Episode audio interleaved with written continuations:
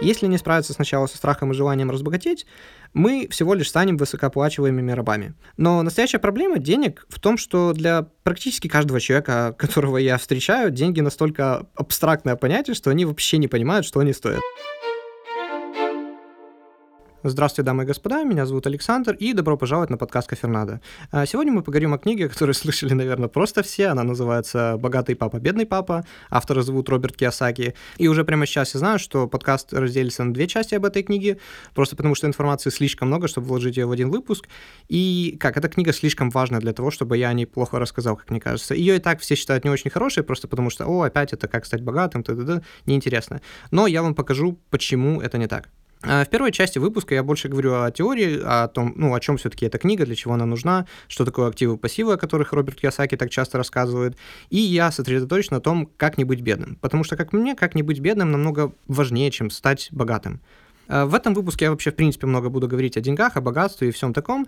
И кому уже надоело слышать из каждого просто угла о том, как стать миллионером и все в таком духе, ну или если вы считаете себя человеком, для которого деньги не важны в принципе, вам этот выпуск будет особо интересно послушать. И если вы не читали эту книгу, просто потому что они все только и говорят, и вы не видите смысла читать, потому что думаете, что вам и так понятно, о чем она, вам стоит отказаться от своего мнения, как, ну, если оно у вас есть, типа, вот, смотрите, какой я, я ее не читал просто потому, что она популярна, и не такой, как все. Э, я бы сказал, что именно таким людям, как они обязаны ее прочитать, просто для того, чтобы, ну, хотя бы подтвердить свое мнение, потому что нельзя говорить о том, что что-то плохое, если вы этого не видели в глаза. Вот. Ну и, опять же, прослушать просто мой подкаст не считается, потому что, ну, я говорю, может, 10% информации из книги, и то очень общей. Вот. Поэтому книгу вот прям всем рекомендую, всем и каждому ее прочитать.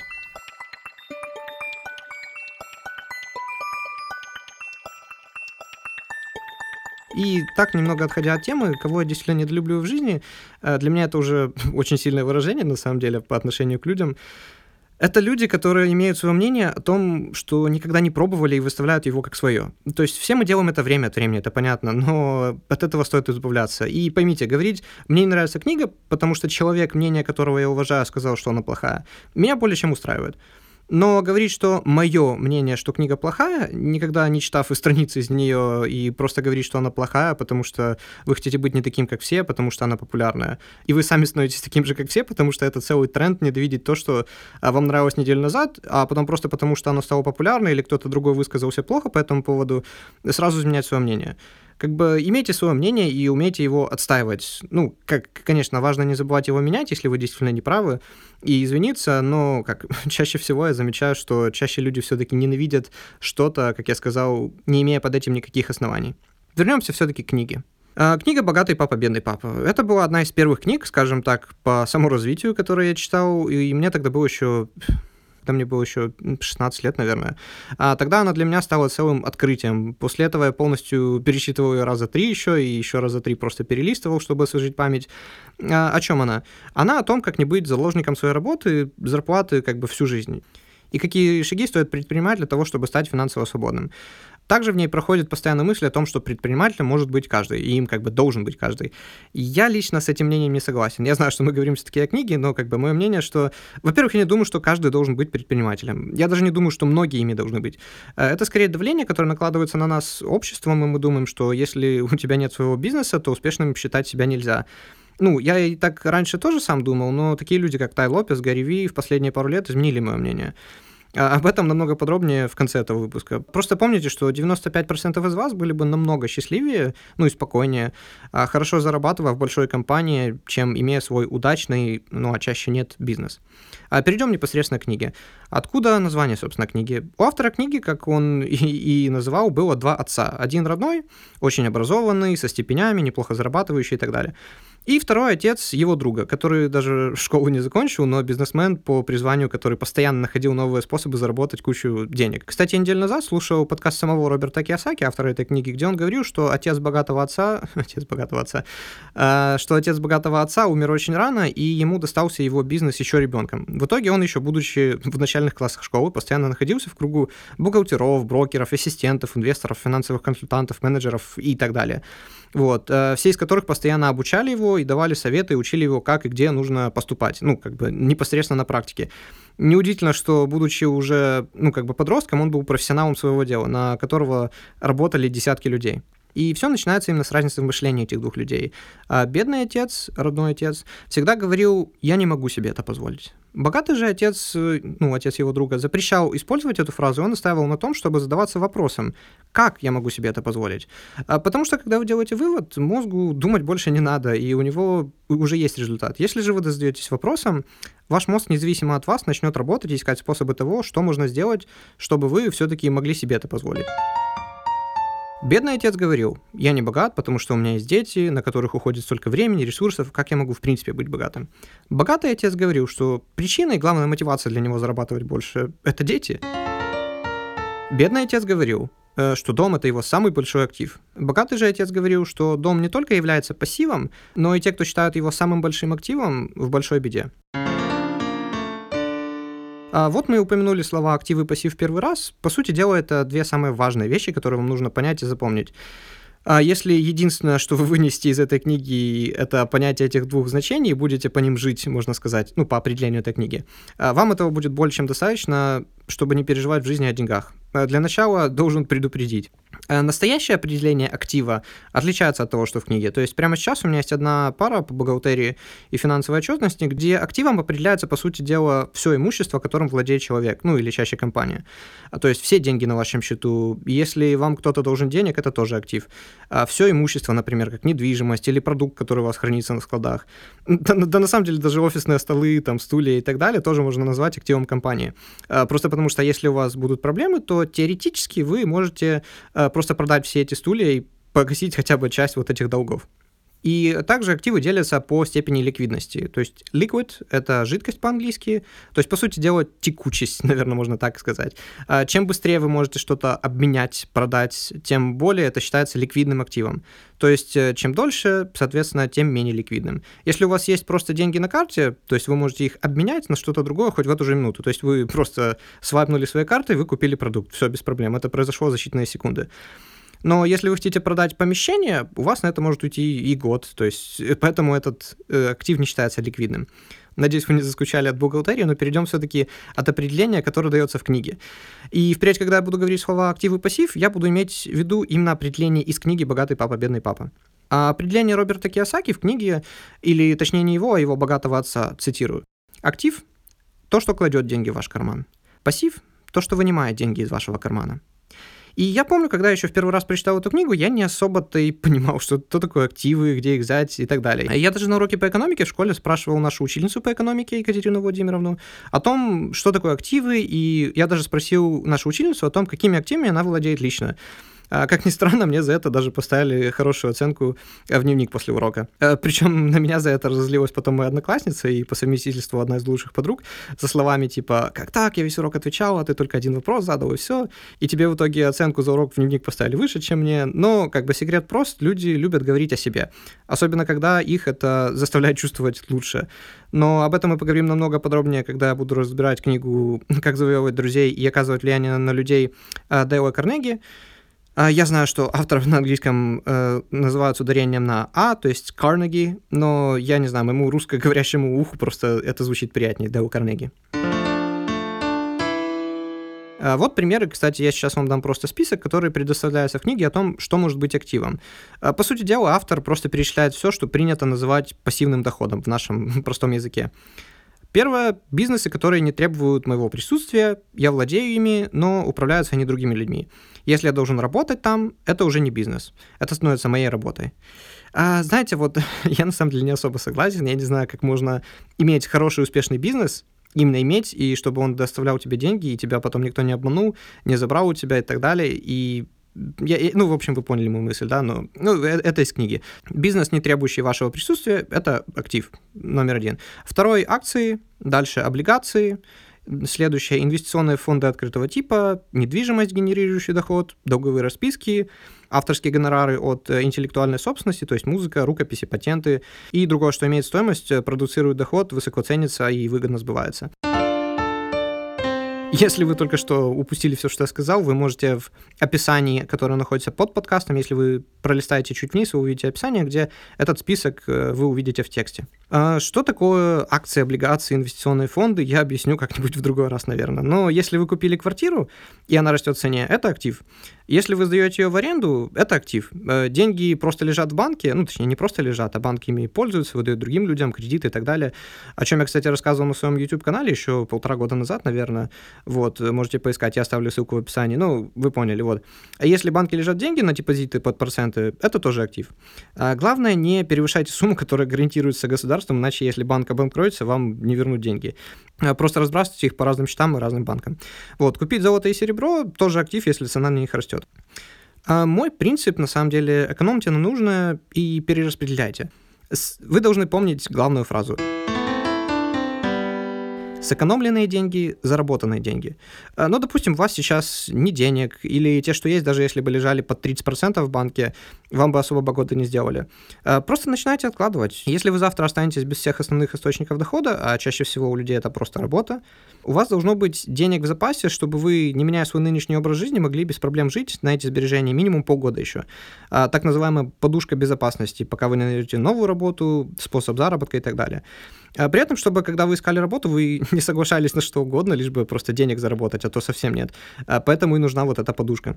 Э, да и вообще так спать спокойнее по ночам, зная, что случись что, у вас как бы есть возможность с этим разбираться. Поэтому откладывать деньги очень важно. Но чтобы иметь денег на 6 месяцев, как я сказал, нужно сначала знать, сколько же вам нужно на 6 месяцев, то есть, а, соответственно, сколько нужно в месяц. А мой личный совет, я не финансовый консультант, естественно, но это как то, что делаю лично я, опираясь, опять же, на опыт других людей и советы других людей. Вот. Во-первых, вы должны четко знать, вплоть до каждого заработанного или потраченного рубля, сколько у вас выходит в месяц. Я, допустим, еще с 2014 года пользуюсь программой на iPhone, которая называется Five Coins. Э, опять же, ссылка есть в описании, я обязательно оставлю.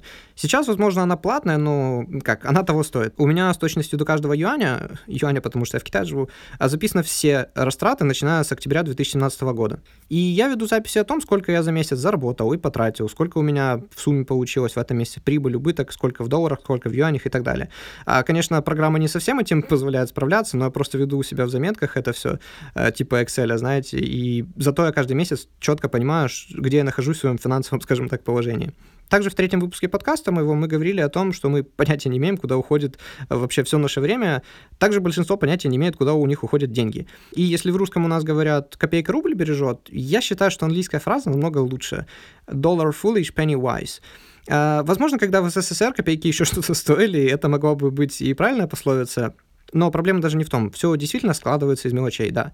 Но настоящая проблема денег в том, что для практически каждого человека, которого я встречаю, деньги настолько абстрактное понятие, что они вообще не понимают, что они стоят.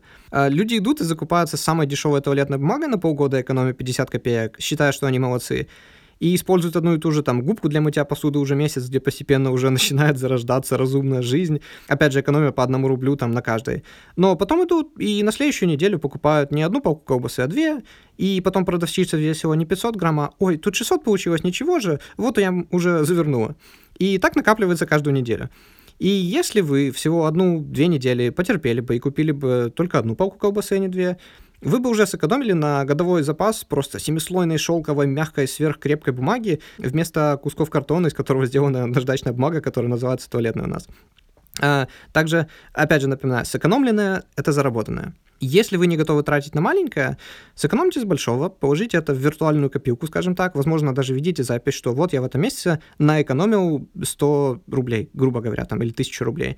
И потом тратьте со спокойной душой. То есть один раз вы где-то отказали себе в кофе, запишите себе, что вот теперь у меня в конце месяца я, я имею право полно потратить, там, не знаю, лишние 30 рублей на что-то другое. То есть, знаете, станьте таким Робином Гудом, что ли, для самого себя, забирайте у чиновников, таких как колбаса, и отдавайте людям э, бедным, таким как, не знаю, губка, которую вы посуду моете. Также очень важно понять цену за использование. То есть у меня в шкафу есть два пиджака. Один за 400 юаней, в свое время это было 800 гривен где-то, из H&M, который я купил еще 3,5 года назад, по-моему. И другой э, за 600. Учитывая изменение курса, это уже где-то 2400 вот, который я купил два года назад. Первый пиджак за 800 обошелся мне в 10 раз дороже, чем второй за 2400. Как так? Ну, мы должны понимать цену за ношение, я бы так, наверное, сказал. То есть мой первый пиджак я надевал за всю жизнь раз 8, наверное. А второй же я носил только в последнем месяце 20 раз. В итоге мы просто разделяем цену на количество раз, которые я их носил, и представим, что это цена аренды, скажем так. Аренда первого, который стоит 800, мне бы обошлась 50 гривен за один раз, где второй обошелся бы мне просто за 5 гривен, наверное, за раз, за каждый раз, когда я его надеваю, скажем так. Э, хоть объективно цена первого пиджака меньше, он обошелся мне намного дороже. Поэтому говорят, что скупой платит дважды не нужно думать, что все дешевое плохо, а все дорогое хорошо. О чем мы говорили, кстати, в четвертом выпуске подкаста, когда обсуждали книгу Роберта Чаудини «Психология влияния». Плюс, естественно, нужно также учитывать и качество продуктов. Это, естественно, все зависит от ситуации, но суть вы поняли. А другой пример это, не знаю, алюминиевая ручка от Xiaomi, а, плюс там 7 стержней, которая стоит 10 долларов. Дорого это или нет? Конечно, да. Если можно за эти долларов пойти и накупить себе самых дешевых ручек и стержней, э, просто настолько, что хватит еще на очень-очень долгие, там, чуть ли не годы. Но, опять же, это дорого только относительно ручки. Если я сравню с другими вещами, я могу, ну, сегодня не купить себе кофе, завтра булочку, послезавтра вместо сладкой воды купить себе обычную. И вот за три дня, практически ничем не жертвуя, я получаю возможность наслаждаться замечательной, красивой ручкой еще годы. И в итоге цена ручки за одно использование снизится до одного цента буквально, учитывая качество. И это реальная история, то есть я реально купил ее еще два года назад и с тех пор не менял. А каждый раз я ее пользуюсь, она мне приносит удовольствие, и когда мы делим вот эти 10 долларов, как я сказал, на два года, то есть 730 дней плюс-минус, это уже не кажется такой уж и большой тратой, особенно по сравнению с кучей других импульсивных покупок, которые мы совершаем просто каждый день. А, так что цена на самом деле не так важна. Важна стоимость, разделенная на количество раз, которые вы используете, собственно, этот предмет. И потом вы должны ее сравнивать с чем-то средним, я не знаю, на то, что вы тратите деньги каждый раз или каждую неделю. А, особенно еда. Вот мне нравится, на самом деле, сравнивать с едой, просто потому что еда, она одноразовая, скажем так. Вот. И уже относительно этого, сравнив с едой и за раз использования, вы можете действительно понимать, чего стоит вот этот продукт или вещь, на которую вы тратите деньги. Есть разница между понятием «быть бедным» и «быть разоренным». Разорение – явление временное, а бедность – явление постоянное. Мой бедный отец был бедным не потому, что зарабатывал мало, а потому, что его бедность была результатом его мыслей и действий. А это, кстати, ну как, правда, о чем мы говорили в предыдущем выпуске подкаста про книгу «Святой серфингист и директор». Вот, э, действительно, наше мышление, оно ну, чуть ли не самое важное. Э, в книге также говорится, что когда на то время еще маленький Роберт э, смотрел на работников богатого отца, на то, сколько они зарабатывали, сколько они получали, он говорил, но разве вы не понимаете, что вы должны им платить больше? Ничего не должен, и кроме того, большее количество денег проблем не решает. Посмотри на своего отца. Он зарабатывает много денег, а все не может оплатить свои счета. Большинство людей, если им дать больше денег, только глубже залезут в долги.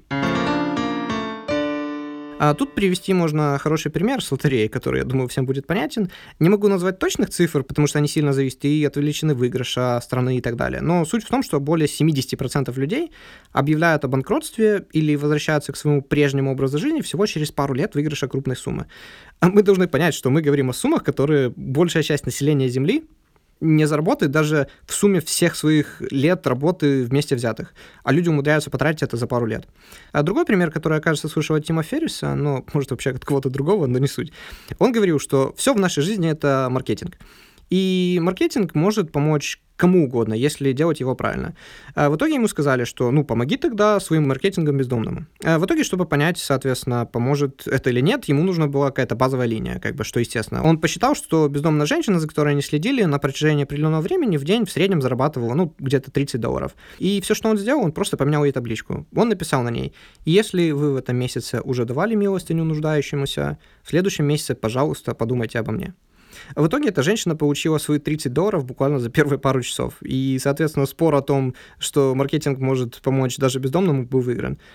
Я вот, кстати, сейчас столько раз назвал слово маркетинг, даже не знаю, это маркетинг или маркетинг. А я уверен, меня в комментариях или еще где-то кто-то поправит. Вот. И, соответственно, спор о том, э, что маркетинг может помочь кому угодно, даже бездомному, был выигран. Но для нас это же не так интересно. А то, что эта бездомная женщина, вместо того, чтобы просить деньги целый день, она приходила, ждала пару часов, пока не наберется уже ставший для нее комфортной, скажем так, сумма, и уходила заниматься своими делами. И если бы мы ей дали сразу много денег, я не думаю, что это сильно изменило бы ее положение. Опять же, сильно много зависит от нашего мышления. Как у бездомной была сумма, которая была для нее уже комфортной, и она была готова ради нее быть на улицах целыми днями, так и у других людей есть своя цена. А есть, потому что в них, ну, в этих людях живут страх и жадность. А сначала страх остаться без денег э, мотивирует нас усердно трудиться, но однажды, получив деньги, мы просто попадаем в сети жадности желания, которые заставляют нас думать обо всех тех великолепных вещах, которые можем купить за деньги, и возникает вот такой вот жизненный шаблон. Опять же, процитирую. Если не справиться сначала со страхом и желанием разбогатеть, мы всего лишь станем высокооплачиваемыми рабами. Вот, как это, знаете, как осел и морковка или типа того. А я, кстати, для этого слышал одно интересное название, которое называется Golden Handcuffs, то есть золотые кандалы. Это название обычно употребляют для людей, которые зарабатывают очень много, но при этом и являются их заложниками. Например, там врачи, хирурги, кто смотрел Доктор Стрэндж и помнит его коллекцию часов, я думаю, сразу поймет. Или все вот эти брокеры на Уолл-стрит, которые, ну, зарабатывают миллионы просто каждый год но при этом все дома, которые у них подписаны уже на 20 лет вперед, они должны выплачивать, все машины, которые у них там не только в лизинге, лизинг это то же самое, что аренда практически, а, но и нуждаются в очень большом дорогом обслуживании так и образ, который они создали для окружающих, о том, как они должны одеваться, в какие рестораны ходить с семьей и так далее. Э, теперь просто, ну, давайте представим, что если такого человека сократят, или он потеряет возможность зарабатывать, и по какой-то причине страховка не может там покрыть все растраты и так далее. Думайте, после всех вот этих лет, и имея все вот эти, все вот эти обязательства, исчисляющиеся в десятках тысячах долларов каждый месяц, смогут ли они все это просто взять и просто начать жить просто обычной средней жизнью? Или давайте просто представим, что такому человеку просто надоело впахивать просто каждый день э, без выходных, там до ночи, не видеться с семьей, он хочет растить своего собственного ребенка, но он не может это все это бросить, потому что он, собственно, вот этих золотых кандалах. И чем больше вот такие люди зарабатывают, тем тяжелее становятся вот эти их золотые кандалы. Так что, как бы там ни было, сначала нужно справиться со страхом. И ничто не помогает спать спокойнее, чем мысль о том, что если ты завтра останешься без работы, у тебя денег хватит еще на несколько месяцев минимум, чтобы найти новую. Э, Причем закончить я бы хотел на том, чтобы рассказать, где хранить деньги, если они у вас уже есть, и во что вкладывать, э, чтобы, ну, если вы только начинаете, скажем так, накапливать. Я не финансовый консультант, опять же, поэтому не берите каждое мое слово за прямой призыв к действию и так далее. Как бы думайте в первую очередь своей головой. Главное правило любого, наверное, богатого человека – это разделяй и властвуй. Первое – банк. Если деньги у вас не в банке, то инфляции, ну, наши уровни инфляции их просто сожрут. А что такое инфляция? Если просто, то как? Это рост цен. Э, просто представьте такую ситуацию. Вы положили в карман куртки 100 рублей, чтобы сходить и купить две буханки хлеба. Но вы по какой-то причине забыли это сделать. Потом через год, когда вы нашли в куртке эти самые 100 рублей, но теперь они уже могут купить только одну буханку хлеба. То есть количество денег то же самое, это та же самая купюра в 100 рублей, но продуктов вы можете купить на них уже в два раза меньше. То есть это и есть инфляция, если очень простым языком. Так вот, в банке, особенно с нашими просто невиданно высокими процентами, э, в отличие от других развитых стран, это грех не держать деньги. Пусть вы много не заработаете, но ваши деньги хотя бы не съест инфляция. А что, если банк обанкротится? Эм, это все, как мне кажется, пережитки старого. Если только не случится какого-то глобального кризиса или чего-то в этом духе, если ваш банк закроется, вы можете спокойно получить свои деньги в другом банке. Вы только должны знать, какая сумма является застрахованной. Э, например, в Приватбанке последний раз, когда я проверял, это было 200 тысяч гривен, кажется. То есть это около 8 тысяч долларов. Если у вас в сбережениях больше 8 тысяч долларов, во-первых, поздравляю, во-вторых, э, никто не мешает вам открыть несколько счетов в нескольких банках. И во всех этих банках сумма вашего депозита, ваших сбережений, так скажем, э, не должна превышать вот эти 8 тысяч долларов, и все. Суммы тогда будут гарантироваться другими банками, если вдруг с банком что-то случится э, можете ни о чем не переживать и получать свои 5, 10, 15 процентов годовых, ничего не делая. Это, ну, не каждый бизнес может похвастаться такой прибылью. А следующее это кэш, ну или наличные в простонародье, то есть деньги в бумажном виде, скажем так. А их тоже обязательно нужно иметь на всякий случай, ну как бы мало ли что случится, а банкомат рядом с домом не работает. Вот, но я думаю, у многих и так есть эта привычка, поэтому на этом я сильно останавливаться не буду.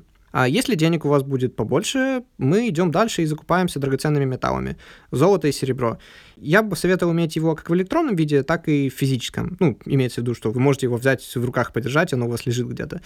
Просто в случае, если там, не знаю, в один день цены на металлы взлетят до небес, а банк в этот момент как раз не разрешит вам обналичить ваши металлы или поменять их э, на что-то и так далее. Ну, или просто будет крах какой-то, и ни один банк не будет выдавать вообще ничего, тогда вы про ваши электронные металлы можете забыть.